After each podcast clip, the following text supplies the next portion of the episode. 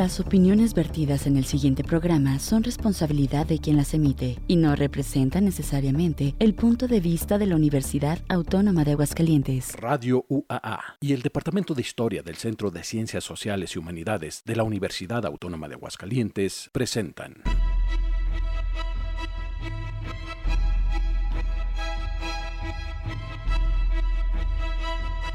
La terca memoria. Historias para contar.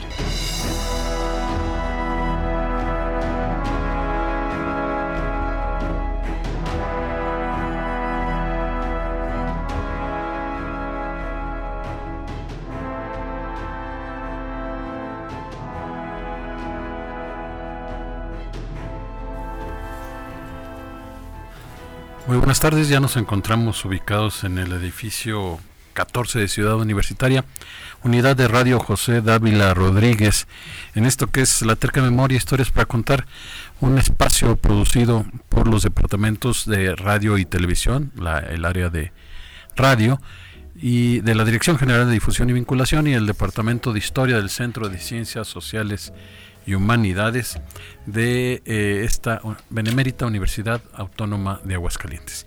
Pues eh, agradecemos en controles técnicos a Osvaldo Rodríguez, gracias Osvaldo, y en el apoyo logístico al maestro Víctor Mesa.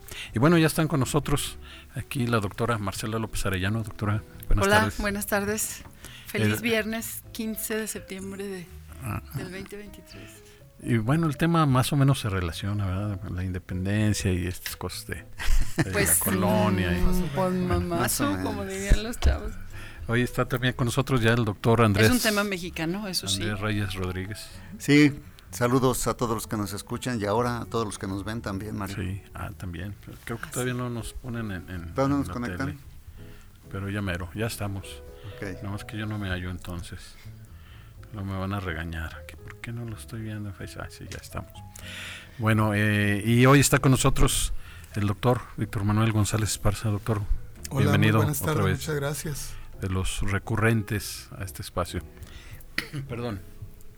Pues bueno, hoy se trata de un libro que se presentó la semana pasada. Bueno, ¿qué fue? Sí, sí hace ocho, Durante la Feria del Libro de la, Universidad. de la Universidad. Y eh, se trata de las reformas obandinas. Sí. En Nueva Galicia. En, Nueva Galicia. Bueno, Nueva Galicia eh, era lo que hoy es eh, estaba su, su, centro estaba en Guadalajara, donde estaba también la audiencia, y era el reino también de Nueva Galicia. y pertenecía lo que hoy es Aguascalientes. Lo que hoy sería también Aguascalientes. Eh, si era, pues desde Aguascalientes, en algunas ocasiones llegó a estar hasta eh, Sonora, ¿verdad? Y Sinaloa, y también hacia Durango fue un reino muy grande.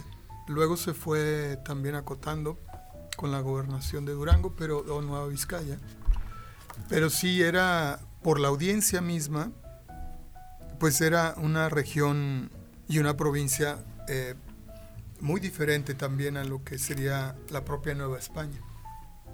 Eso es bueno, pues ya estamos eh, iniciamos con este tema. Falta agregar el subtítulo, Mario, que es importante decirlo, porque se llama Las reformas obandinas en Nueva Galicia, pero además dice la audiencia de Guadalajara y la creación de un nuevo orden político 1568-1605.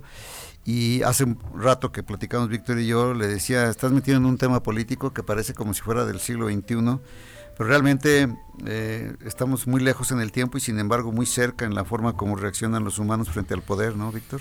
Así es, sí, porque es, un, es una etapa, me parece, fundamental, sobre todo ya en el reinado de Felipe II, en donde Juan de Obando, que llegara a ser eh, el presidente del Consejo de Indias, em, llega con un espíritu reformador que luego poco se conoce, pero que me parece central. De hecho, de, dentro de sus propuestas eh, era establecer una serie de ordenanzas que pudieran establecer un nuevo orden político. Oye, por ejemplo, yo te preguntaría em, si nos contaras un poco, por ejemplo, eran los virreyes, ¿no? Ellos eran nombrados en España para que eh, gobernaran acá en América.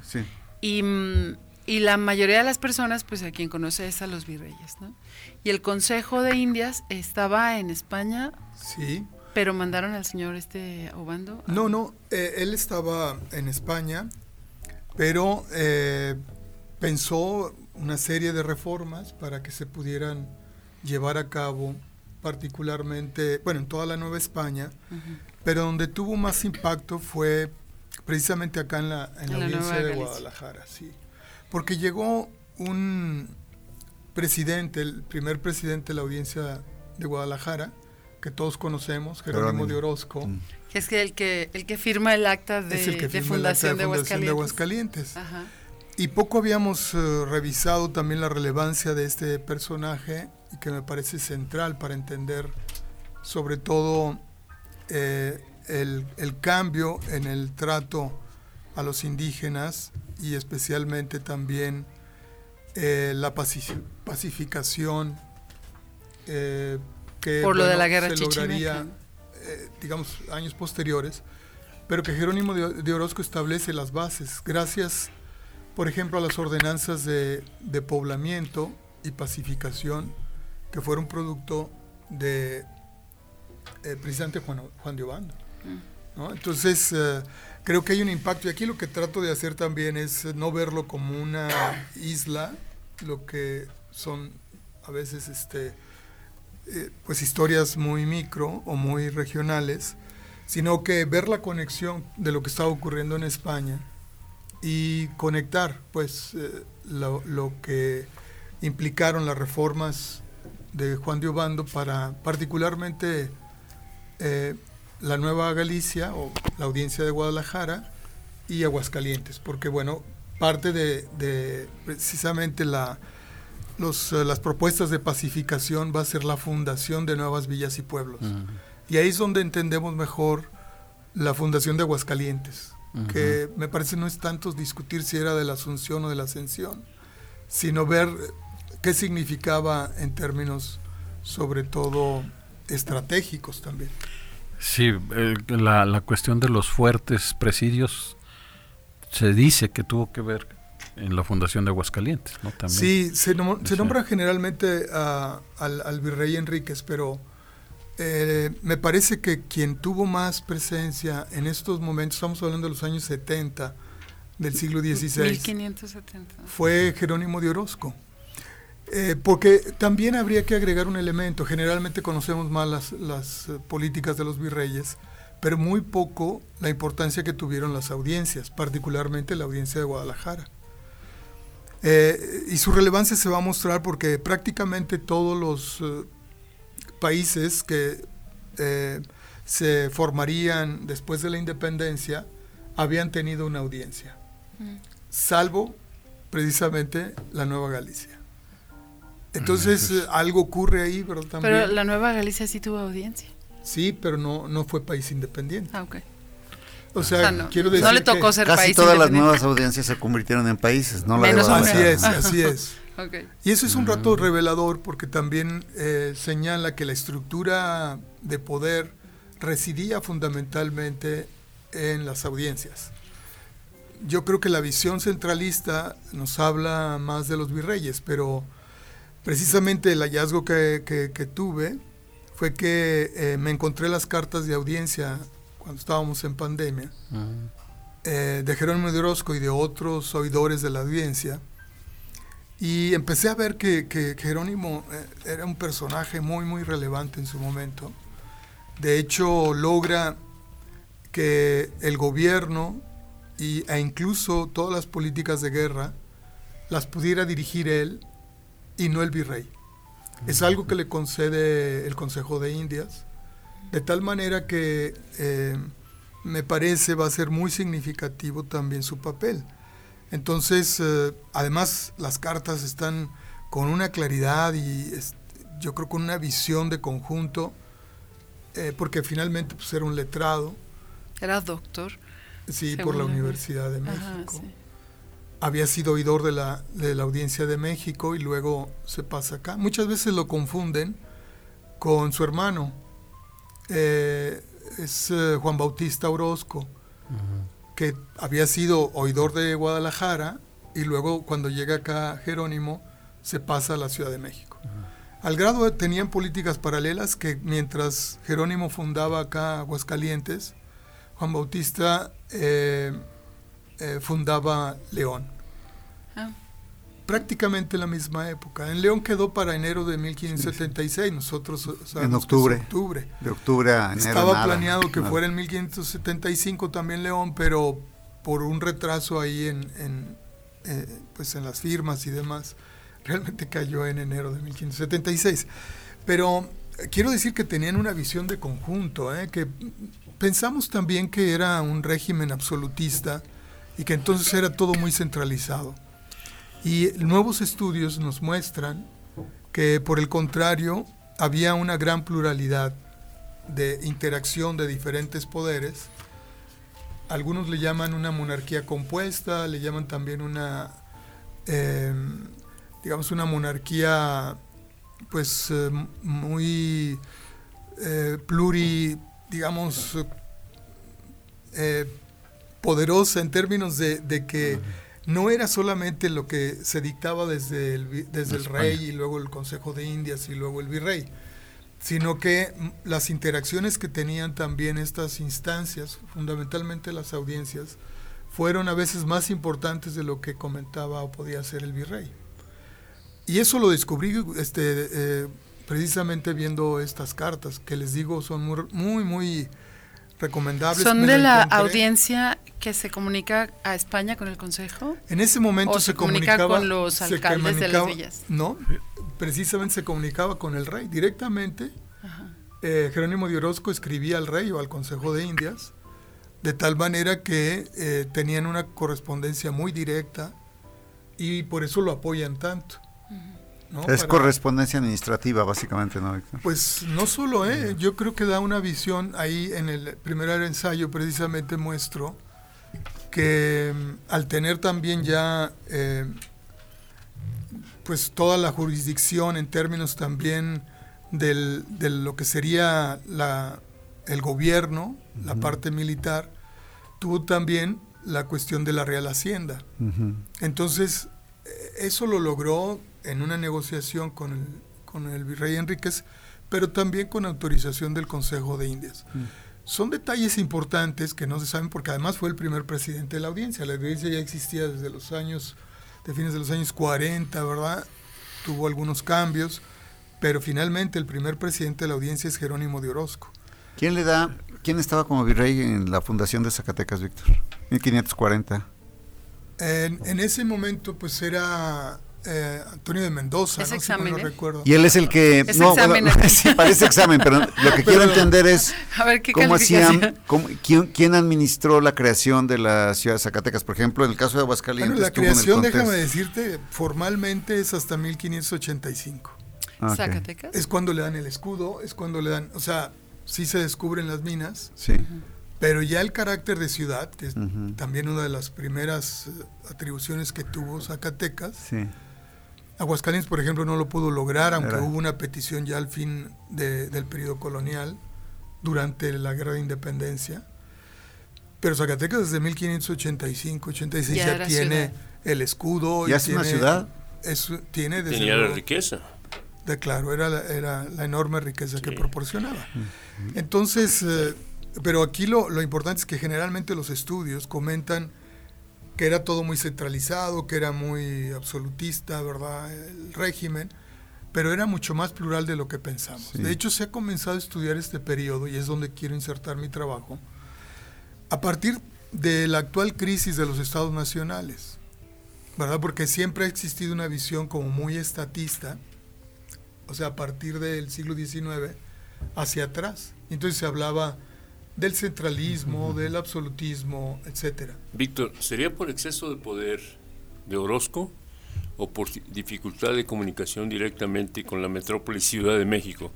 Porque, por ejemplo, en buena parte de la época colonial e incluso la época postcolonial, era más fácil ir de Mérida a Nueva Orleans y a La Habana que de Mérida a la Ciudad de México. pero sí había buena comunicación ya para entonces. De hecho, se fue formando el, Camino Real ya pasando por León hacia, hacia Querétaro y luego la Ciudad de México.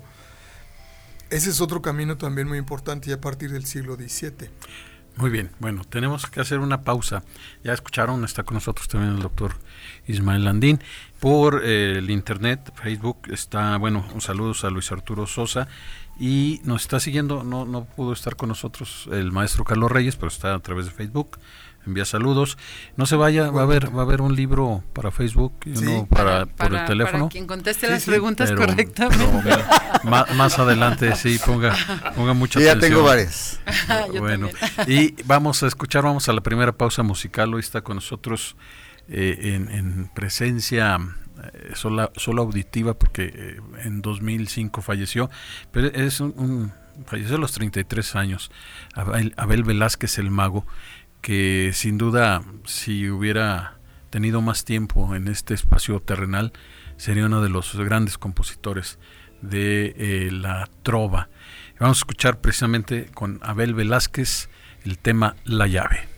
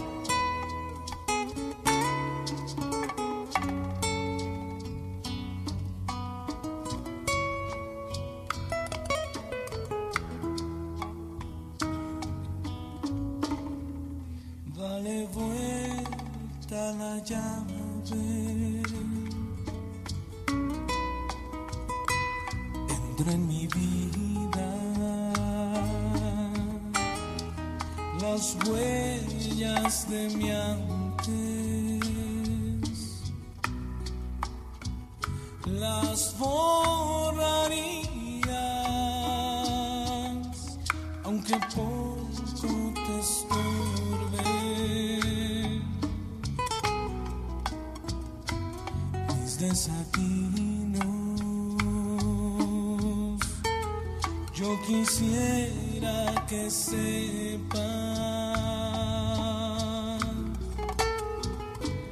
lo que yo he sido con los años me he hecho tantos de historias que juntas se guardan recordatorias. Me he vencido mucho antes en los brazos amantes de otras mujeres.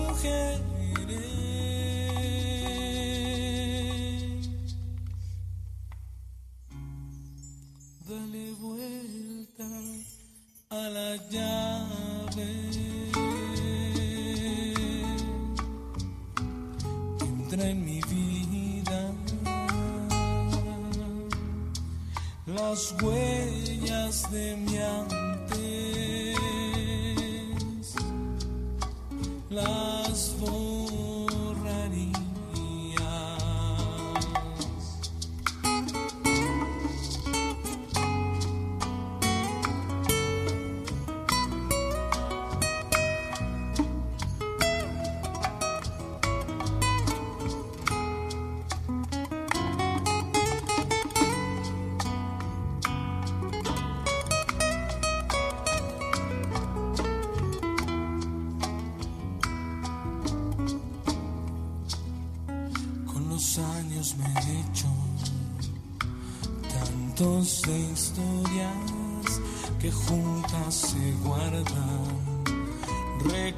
Recordatorias, me he vencido mucho antes de conocerte en los brazos amantes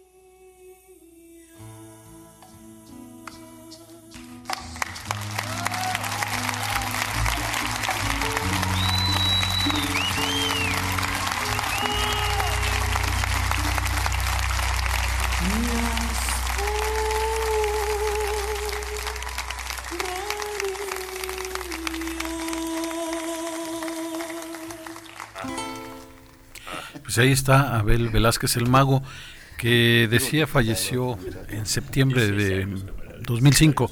Bueno, pues ya, ya regresamos, doctor. Sí, Me voy a poner así como en la escuela. Ya estamos ¿Qué le pasa? Compórtese, por favor. Fue Satanás y todas sus seducciones. ¿Qué pasó? Satanás no vino hoy, no sabemos qué pasó. Esperamos a ver si llega en un rato si el profesor Enrique, Rodríguez Varela. Pero bueno, eh, precisamente eh, eh, fuera de, de, el aire en radio, porque en Facebook seguimos un ratito, eh, hace rato que dijiste, me encontré unas cartas.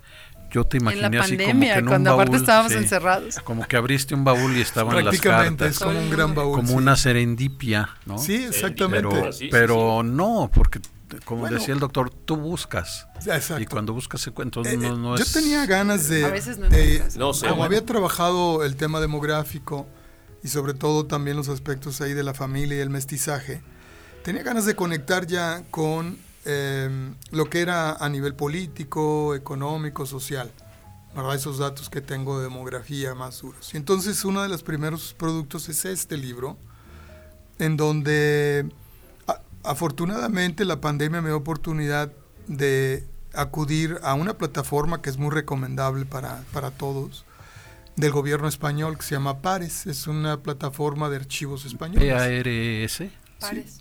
Pares, tal cual. ¿Cómo suena? De archivos españoles. ¿Y cobran o no cobran? No, Porque afortunadamente es gratuito. Un montón cobran. Y eso Y inició desde la descargas. propia transición democrática. Yo creo que es uno de los grandes avances que ha tenido España en términos de la digitalización de prácticamente todos sus archivos. Claro, no han culminado porque tienen muchísimo, y más, por ejemplo, el archivo de Indias o el archivo de Simancas, que son los referidos precisamente a la época colonial. Entonces, buscando en pares y particularmente lo de, de eh, archivo de Indias, pues di con las cartas de, de la audiencia y en especial las de Jerónimo. Jerónimo, de Orozco, también de otros seguidores como Miguel de Pinedo, las de Santiago de Vera, que también ahí discuto. Víctor, ¿y esa búsqueda fue vuestra, fue nominal? O sea, ¿iba sobre Orozco? ¿O iba sobre el año? ¿O iba, sobre la Eh, zona? Iba sobre los temas porque es. me interesaba ver cómo, cómo entender el régimen político de ese momento. Eh, frente, decía yo que frente a las visiones más eh, centralistas que había sobre el periodo, que decían, bueno, es que todo era absolutismo, era esto y lo otro, eh, nos damos cuenta, y ya no solamente eh, en en estos estudios, sino también a nivel, por ejemplo, de la historia del derecho, ha evolucionado mucho y creo que de manera este, muy, muy importante, eh, combinando la historia política con la historia social. Y entonces eh, yo, a mí me interesaba pues entender cómo funcionaba esta monarquía compuesta, como la llama Eliot. O sea, cómo, cómo era que eh, en un régimen hay que imaginarnos no totalmente centralizado, sino incluso conscientemente eh, eh, el Consejo de Indias propiciaba que hubiera eh, diferentes instancias que por momentos fueran incluso contrarias en algunas definiciones de, de la política. Eh, sí, había, había, me parece que más bien el interés del Consejo de Indias de equilibrar los poderes teniendo diferentes instancias. Y eso lo, lo veían a nivel central. O sea, lo veían en España Sí. y entonces coordinaban que no se pelearan los de Ciudad de México con la audiencia de se Guadalajara podían y con algunas otras. pero los que decidían eran precisamente los del Consejo de Indias, a quien favorecer. Ahí menciono también, por ejemplo, la salida del virrey Villamanrique por un conflicto que tuvo con la audiencia de Guadalajara. Algunos autores le llaman la pequeña guerra de Guadalajara, en donde la audiencia sale victoriosa ¿eh? frente a un virrey y es que Jerónimo de Orozco. no, ahí estaba ya, eh, estaba nada más los oidores, porque en ese momento ya había muerto Jerónimo, se había quedado sin presidente de audiencia. Muere pero como el 90 y Muere en el 80. el 80. Sí. Bien. Desafortunadamente en un, en un eh, él, él que tanto había propugnado por la pacificación, eh, muere en un enfrentamiento con, con este, Le- indios chichimecas. En una acción de le- guerra, pues. En Le, una le- acción. le- le dieron paz eterna. Pues sí, estuvo él sí. Pero, a ver, a ver, este, bueno, ya creo que hemos, tenemos un contexto así que medio lo entiende. Bueno, yo que no soy historiador, más o menos medio lo quiero entender, ¿no? Para, para esto, este, ¿cómo haces el libro? Es decir, ¿cómo está estructurado? Primero, ¿qué te motiva el, el, encuentro de las cartas y cómo estructuras para contarlo a la gente? Que les decimos, póngase buzos en Facebook, vamos a dar uno y a través del teléfono otro otro libro. Sí, de las reformas ¿Cómo está? Bueno, eh, la introducción, que en realidad es otro capítulo porque ahí hago una discusión más amplia de cuáles eran los principios que de alguna manera funcionaban en el antiguo régimen, particularmente durante el gobierno de los Austrias. ¿sí? Que, hay que recordar desde Carlos I o Carlos V, eh, la, familia gobernante pues eran de, eh, de Habsburgo, ¿no?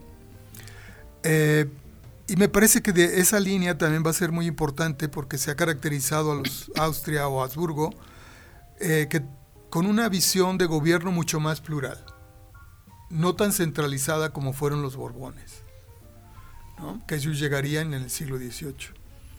Y, eso implicaba, como les decía, que diferentes eh, concepciones estuvieran ahí interactuando. Por ejemplo, em, la idea de paterfamilias. El rey era como el gran paterfamilias y todos sus colaboradores eran miembros de la familia real em, y eh, tenían pues varios compromisos. Una pues no defraudar al rey, no defraudar las cajas reales, o sea, la real hacienda, porque era también ser eh, digamos... Eh, o sea, paga, cobrarle impuestos a todos y seguir mandando el dinero a España. De alguna manera, este, lo vamos a explicar, pero la cuestión está en que ser infieles al rey era a través de, em, por ejemplo, eh, no declarar algunos impuestos, que eso es la acusación central que le van a hacer a Santiago de Vera,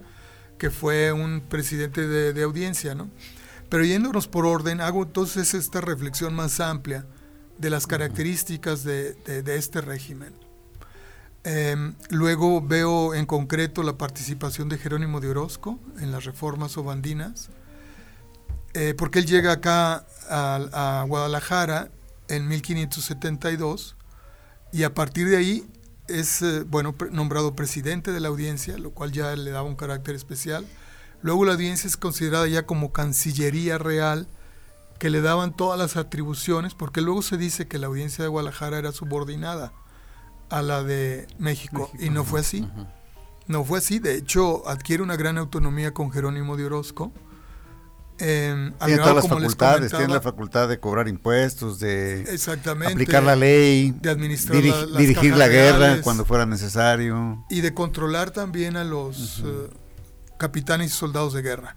De hecho, la denuncia que hace Jerónimo de Orozco, que a mí me parece central, es el mecanismo que establecen las huestes indianas desde muy temprano, desde Nuño de Guzmán, em, que lo que hacían era, em, ante la idea de que había la rebelión de los indios chichimecas, pues ellos actuaban a fuego y a sangre, como se decía, eh, con la idea de cobrar un botín de guerra, que era esclavizar a los indios. De tal manera que, si bien eh, existían ya algunas denuncias como el propio Las Casas, este, lo que veía con los encomenderos, no se había visto este, este mecanismo que funcionó más hacia el norte porque fue una guerra muy prolongada. Y entonces Jerónimo de Orozco dice, es que cuando yo estaba en la Ciudad de México no, no podíamos saber qué estaba ocurriendo acá, porque siempre nos mandaban informes, ¿verdad?, que eran falsos, que todo estaba bien, que más bien este, eh, acababan con los indios rebeldes, etcétera. Pero al darse cuenta él que eso había sido falso, y que más bien las, eh, estas huestes indianas, capitanes y soldados de guerra, que eran más bien empresas privadas, hay que recordarlo. O sea, todos los Oñate, todos los Ibarra, que eran estos grandes capitanes, Contrataban soldados. Contrataban soldados. Ellos eran los que aplicaban, digamos, el capital, porque la, corona no los financiaba. Y entonces buscaron este mecanismo que es muy trágico, que fue precisamente la esclavitud de los indios. Bueno, vamos a continuar con esta forma en que estructuraste el libro. No e, e, es lo que siempre han dicho los historiadores aquí, es la interpretación de las cartas que encontraste.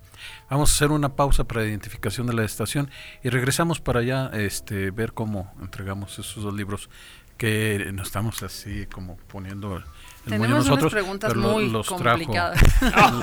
Para que nadie pueda contestar y nos los quedamos aquí. El, doctor. Vamos a la pausa y regresamos.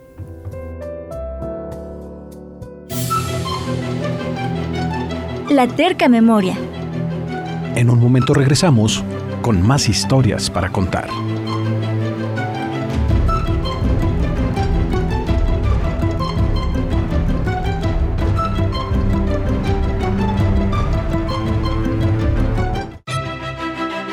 La terca memoria.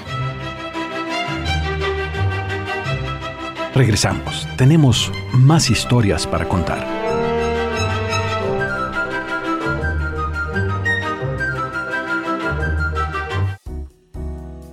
Estamos de regreso eh, con un fondito musical. Se escuchó bien. Gracias, Oswaldo. Este, pues eh, esta estructuración, yo decía lo de la interpretación no en el sentido de lo que tú consideres que pasaba. No, e, es, no, no presentar las cartas simplemente el documento, ¿no? Sino que los contextualizo. Claro, claro. y sí, como les digo, trato de hacer una historia ah, más conectada con lo que ocurría en otros. En el chamuco, apareció el chamuco, perdón, pero en Facebook. Eh, saludos. Saludos y José Claro Padilla, el maestro José Claro ah, Padilla. José, saludos, sí. Gracias por compartir su investigación. Excelente programa, saludos. Bueno, ahí están. Igualmente, sí. Y bueno, Perdón, te interrumpí. Eh, la cuestión está entonces eh, por la pregunta del doctor en términos de cómo darle significado. Lo que hacemos también pues es buscar los contextos, porque la historia a final de cuentas es contextual. No podríamos eh, conocer el sentido, significado de, de la documentación si no buscamos los contextos adecuados. Y entonces el tener esa posibilidad y de ver qué contextos son los que nos pueden ayudar a entender. Me parece que es lo que hacemos los historiadores, tratar de, darle significado precisamente a la documentación. Sí, independientemente que haya una interpretación. Claro, claro, que puede ser eh, también cuestionada, Una o varias interpretaciones. Por eso, por eso también es muy importante para los historiadores el ofrecer bien las fuentes un historiador que no ofrezca bien las fuentes, en el cual no se le pueda rebatir o no se le pueda discutir, pues entonces me parece que está un poco este, negando la posibilidad de, este diálogo que debemos establecer pues con los posibles lectores, ¿no? Sí. Bueno, y queda así. Sigo, sigo de lo de Jerónimo de Orozco.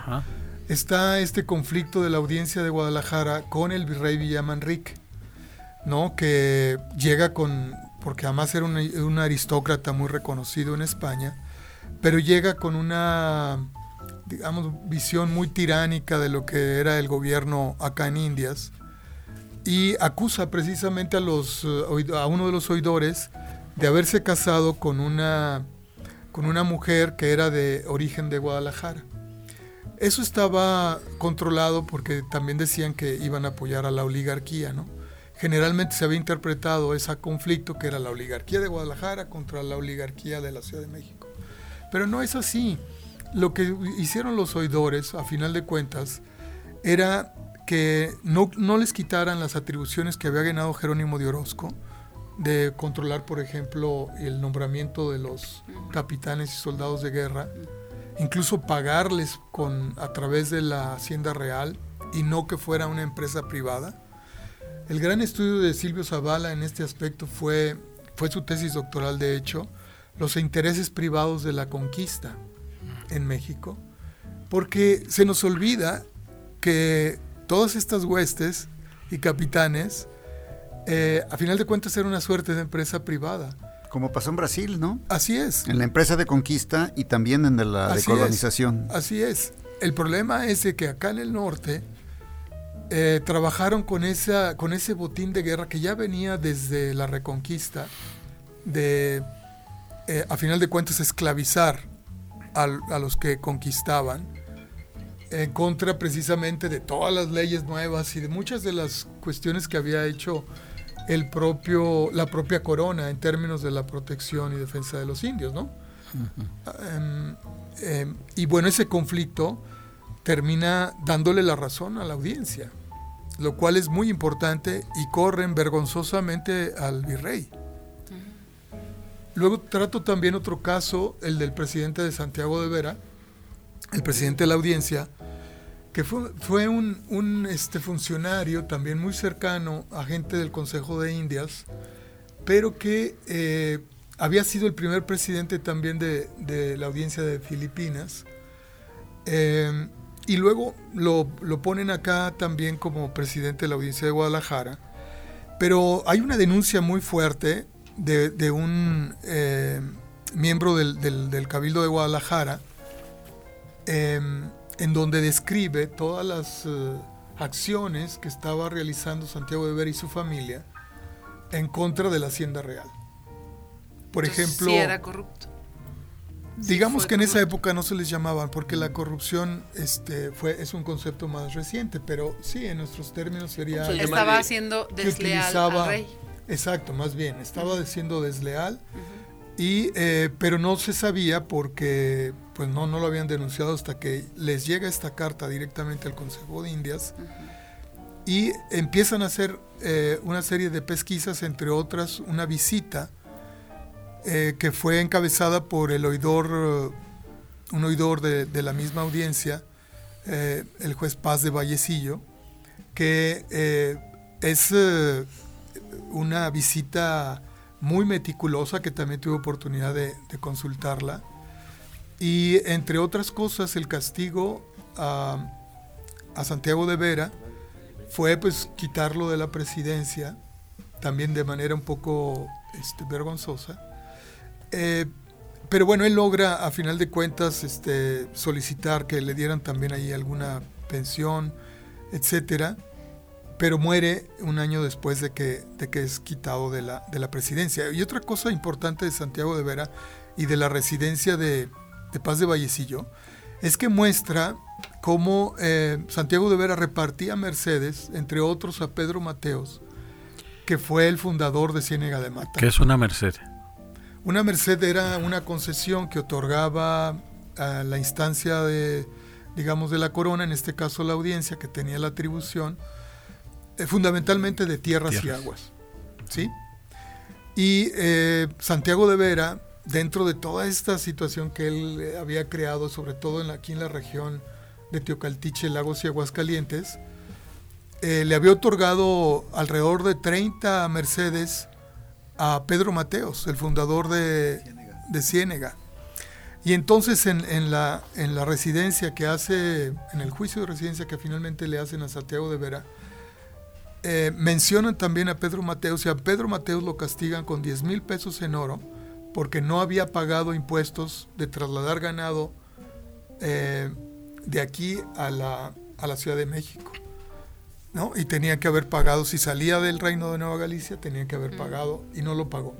Pero 10 mil pesos en oro para que se den cuenta es, eh, ah, yo creo que las, la tierra era muy barata, y entonces este, podían significar em, eh, miles de hectáreas, ¿no? Eh, y además la expulsión de cuatro años del reino de Nueva Galicia. Eh, después logra recomponer ahí su poder cuando llega también otro virrey y pues bueno, ya formará lo, lo, que sería el gran latifundio. Pero el origen es esta esta, digamos, acusación que tienen contra Santiago de Vera y contra sus, eh, eh, eh, digamos, amigos, familiares, a los cuales favoreció mucho. Bueno, tenemos ya casi que hacer nuestro siguiente corte musical. Quiero aprovechar este momentito para hacer las, ¿cómo se llama? Pues sí, los anuncios. Ah. Este, y aprovechar de una vez eh, la primera persona que solicite su libro ah, a través de Facebook, no les vamos a hacer preguntas porque pues, no, no, no, al contrario. ¿Cómo se llama este Marcela ya está bien preparada. ¿Cómo, se llama este señor que dice La flor de la tumba. ¿Qué hizo? ¿Quién le contesta a Víctor? ¿Cómo se llama este señor que, que, de esos escenarios? que fue desleal al rey del que está hablando Víctor? No, la primera persona que diga en Facebook ¿Quiero el libro? quiero el libro, se lo lleva. Y la primera persona que llame al 910 7455 en cabina, eh, pues también le damos un libro. También hay que decir que el libro ya está de manera digital, gratuita, en el portal de, del departamento editorial, de aquí de la universidad. En el portal del departamento editorial de nuestra universidad y si alguien lo quiere comprar físico, también, está, en, la, librería, en la librería, universitaria que está dentro de la infoteca universitaria. Es decir, en el campus de aquí de frente a Soriana, porque si no, ¿para qué quieres, no? Sí, sí. Bueno, entonces, bueno, lo que pasa es que puede ser en la universidad también allá en el campus. sí, sí.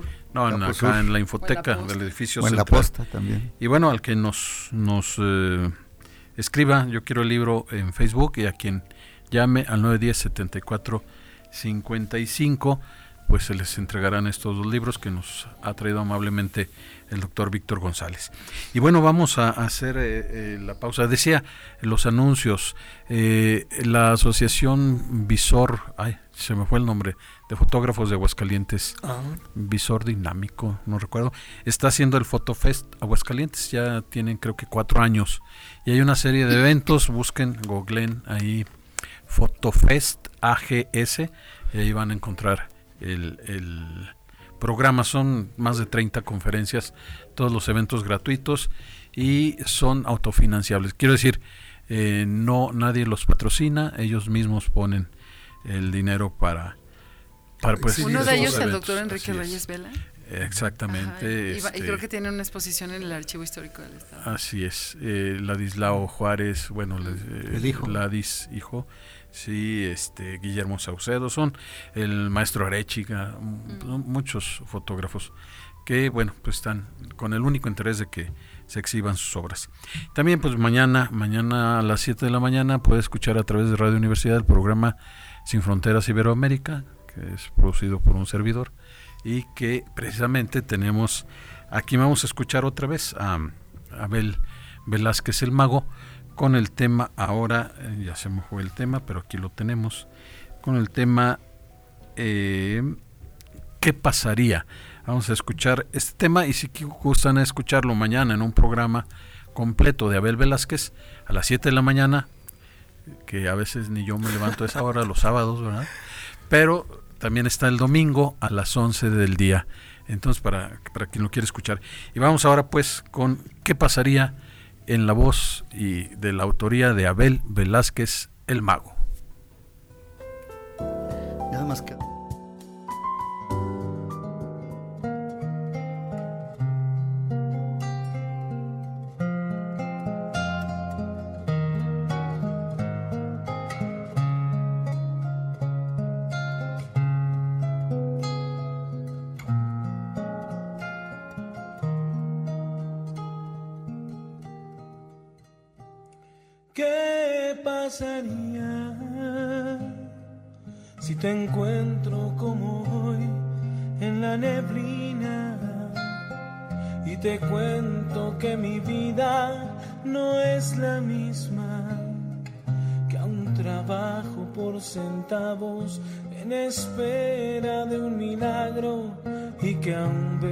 tu recuerdo aunque no sepa por qué ¿Qué pasaría si me escuchas y te ríes de mis mentiras?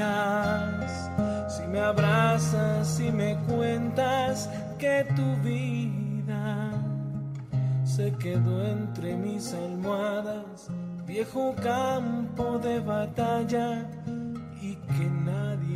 despierta como yo con un café ¿Qué pasaría si te digo que te extraño como a nadie? Si me dices en silencio que lo sabes, si no nos decimos nada, ¿para qué?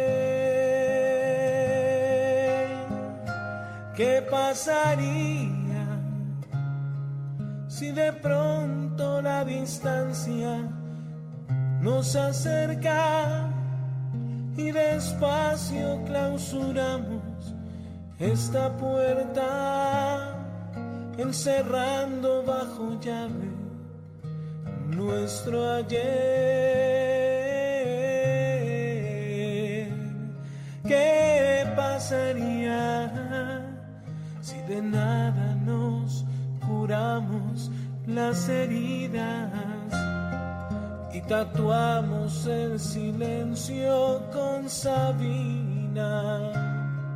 Y morirme si te matas y matarme si te mueres y contigo las palabras sirvan para hacer llover. ¿Qué pasaría si te digo que te extraño como a nadie? Si me dices en silencio que lo sabes, si no nos decimos nada, ¿para qué?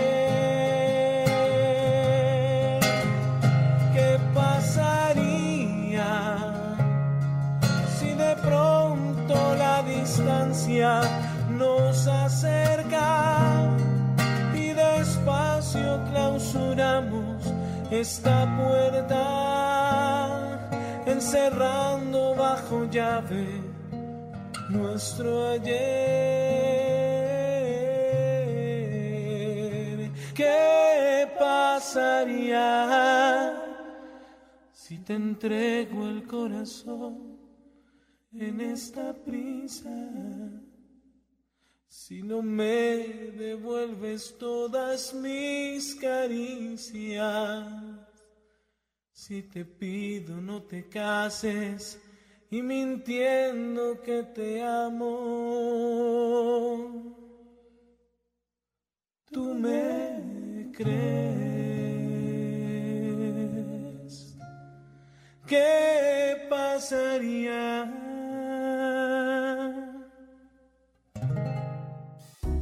Muchísima, muchísima. Pues regresamos, ya estamos nuevamente. Sí, esfuerzo, era, de resistencia. Ah, estamos al aire. Estamos al aire. Es otra historia bonita. Ahora, ¿quién vas a regañar, Mario? Pues, todos. Está casi como cuando el grupo de pronto están aventando papeles y nadie pela al maestro. Sí, no, no. Bueno, ya estamos acá. Nos queda poco tiempo y bueno, agradecerle al maestro Víctor Mesa que en apoyo logístico me está enviando eh, que esto que yo entiendo que es una primera conferencia del Fotofest Aguascalientes, que es el Festival de Fotografía de Aguascalientes, y es algo que se llama Pasajero Atemporal, se estrena hoy en el podcast Imacast eh, y en YouTube en Imacast y en Facebook.com diagonal eh, Imacast. Y van a hablar con los invitados del festival hoy a las 7, es decir, en una hora en estos, en estos podcasts. Y bueno, también eh, pues decirles que ya se fue uno de los libros, el de teléfono, el de, el de Facebook, que yo pensé que se iba a ir más rápido, no, se ha ido. Pero bueno, eh, seguimos invitándolos a que pongan nada más, yo quiero el libro y se llevan uno de los libros. El, el de por teléfono fue Paloma Castro, a quien le agradecemos que nos escuche. Muchas y tiene, tendría que pasar eh, hoy hasta las 10 de la noche para que alcance camión. Y este o el lunes, o el lunes a partir de las 7 de la mañana ya hay gente aquí. Nada más que diga vengo por un libro de las reformas o bandinas del doctor Víctor Manuel González en cabina de transmisión. Y ahí estará el libro para que se lo lleve el lunes el martes.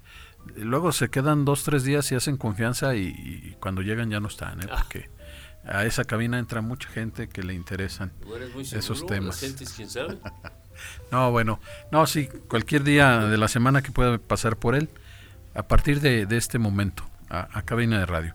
Y bueno, pues nos quedan cinco, cinco minutos para...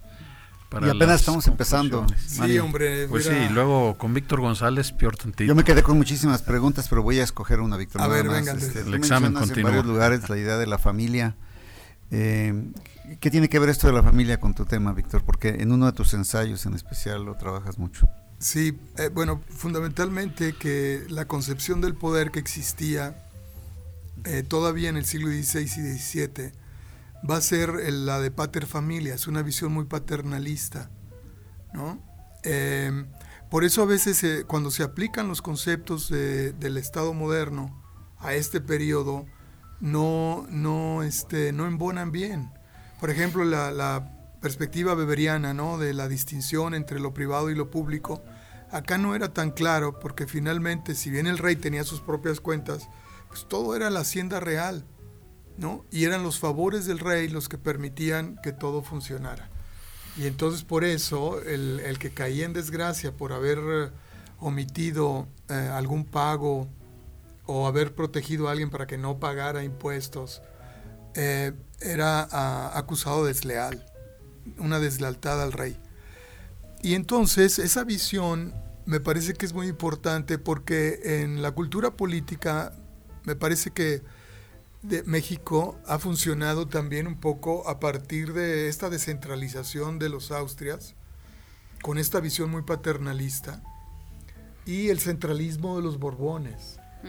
Yo, a mí me parece que una de las claves para entender mucho de, la, historia política de México ya incluso, eh, tiene que ver precisamente con un gran péndulo. Primero, este, toda la descentralización y regionalización que que podemos ver en todas las rebeliones regionales de la primera mitad del siglo XIX, y luego la gran centralización, ¿verdad? Pues la dictadura de Porfirio Díaz. Vuelve otra vez la revolución, finalmente es una revolución de las regiones, y hasta la conformación del régimen autoritario priista. Me parece que no hemos encontrado, perdón, doctor. póngale un guion al régimen autoritario priista. Guión, sí. Guión amloísta. Bueno, me parece que se están reeditando algunas cosas en términos de que hubo una gran descentralización con el ingreso a la democracia, digamos, eh, pero muy inconclusa porque no hubo los suficientes candados en el ejercicio de, de, los recursos que nunca antes en la historia del país habían existido. y entonces hay, hay como una recentralización. Y también el, el concepto general del, del Tlatani, o sea, del, señor, sí, del gran señor de los feudos. Eh, además se junta, exacto, con esa visión.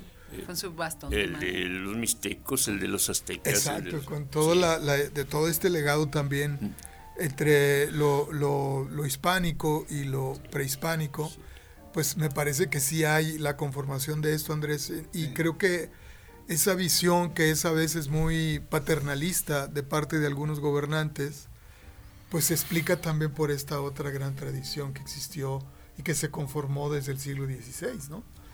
Y la otra visión... Que venía del principal padre, que era el rey, ¿no? Y después se reproducían todas las demás este, jerarquías. Hay otra relación. leal a ese padre y como que parece... Ese es un gran poder, ¿eh? cualquier coincidencia con la realidad. Sí, es un gran poder en cualquier en cualquier régimen político que pues tú tengas la facultad de hacer que las cosas se hagan por fidelidad, como la fidelidad que se da en la familia. Que ahora se están cuestionando los los reyes que quedan todavía, ¿no? El rey de Inglaterra está en su peor claro, porque porque sí es y en España y luego la relación con la iglesia también. Sí. Y aquí tienes lo político, ahora échate lo eclesiástico. Eh, bueno, es que Ahí voy, dice. Hay algo que, que sí tiene que ver, ¿no? Porque Mm, a mí me parece que generalmente se ha visto que, que fueron los frailes los que denunciaron este mecanismo de, esclavización, de esclavitud, ¿verdad? Los indios. Pero mm, fue una agradable sorpresa encontrarme que yo creo que es una de las grandes lecciones que yo obtuve de, de, esta, de esta investigación. Al encontrarme un personaje como Jerónimo de Orozco, que en un momento muy crítico, de una, en, medio de una gran guerra, eh, él tenga propuestas para acabar con, con esa guerra. Y creo que a veces, eh, eh, y eso lo vi en la pandemia, la historia puede ser un antídoto ante la crisis o la depresión. Y, y siento que, por eso a veces hay que ir a la historia para encontrar eh, momentos que siempre hay personajes. Sí, pero hay que ir con conocimiento. Exacto. O sea, con lo pues tratando de revivir estos momentos y darle sentido. Ustedes son los... Cámbiale el nombre al libro, ponle Jerónimo de Orozco. Y las eh, va a ser mucho más. Lo que pasa es que nada Y la audiencia de Guadalajara. Puede ser. y, lo vas a vender. Mm, el único problema es que ya está impreso. Sí, a mí me dijeron que le cambiara, sí tenía algo así, fíjate, Jerónimo de Orozco y la guerra y la paz en...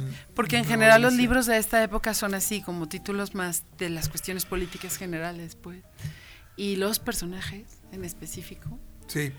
Yo creo que hay que enfocarlos porque tienen mucha influencia. Hay, necesidad de trabajar todavía más estos personajes que fueron muy importantes en la redefinición de este nuevo orden político, que va a tener altas y bajas, pero que sí va a mostrar una autonomía también de la audiencia de Guadalajara, por lo menos también en, momentos críticos durante el siglo XVII. Yo creo... En el XVIII ya va a haber una recentralización y va a tener otras características ya las reformas borbónicas. Creo que tenemos que irnos a la plaza de armas a seguir platicando ahí con unos con unos sopes o algo, se acabó el tiempo, tenemos lo suficiente. Oigan, muchas gracias, yo quiero agradecer. No, pues gracias a ti, Víctor. Una conclusión brevísima de tu libro. Tu libro en tres palabras, ¿qué nos ah. deja? Pues eh, antídoto ante la crisis. Ok, doctora. Gracias. Tú lo estuviste leyendo, es de de lectura rápida. Tres palabras también. muy, muy interesante. Toda la visión política de, de José, de, de Víctor siempre es interesante. Andrés Reyes, ¿le pasó el examen? Pasó el examen y además este, Víctor, Víctor tiene la virtud de los buenos historiadores de que nunca un pasado, por lejano que sea, eh, se, se aleja del presente. Todo, dicho de otra manera, toda la historia que presenta Víctor parece que es historia del presente, aunque estemos hablando de un acontecimiento del siglo XVI. Sí, gracias, Doctor, rapidísimo y sin propaganda política. Admiración, jóvenes, yo nunca tengo propaganda política, los admiro cada vez más. Muchas gracias, doctor. Como, como disciplina de estudio, como disciplina de aportación, como círculo de gambusinos ilustres. ¿Y no hubo, no hubo este Facebook para el libro? Eh, no, no llegó, pero... Pues lo rifaremos aquí entonces. A ver, pero eh, hay un mensaje. Ah, sí, sí, ganador del libro en Facebook. Yo no, yo no lo veo. Es ¿Quién que es? ¿Quién es? ¿Cómo siempre he dicho, Osvaldo lo tiene. Eh, ¿Me lo pasaste, Osvaldo? No, nomás me. Luego le paso. Ah, este. Laura Olvera. Es que a mí ah, se, me traba luego el... Sí, se quedó con tres comentarios y ya no. Laura Olvera tiene el libro. Igual pasar por él aquí a las de las 7 a las 10, 7 de la mañana, 10 de la noche y estar en cabina de transmisión. Muchísimas gracias, gracias, gracias doctor. gracias, eh, la verdad siempre me despido en general, gracias Osvaldo, gracias Víctor, gracias sobre todo a usted que nos escucha. Estaremos aquí la próxima semana. Ya tenemos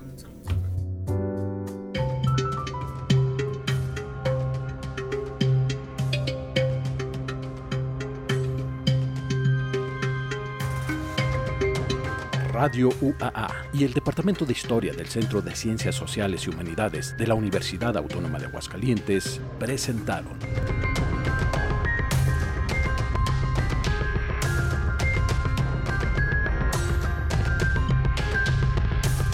La terca memoria.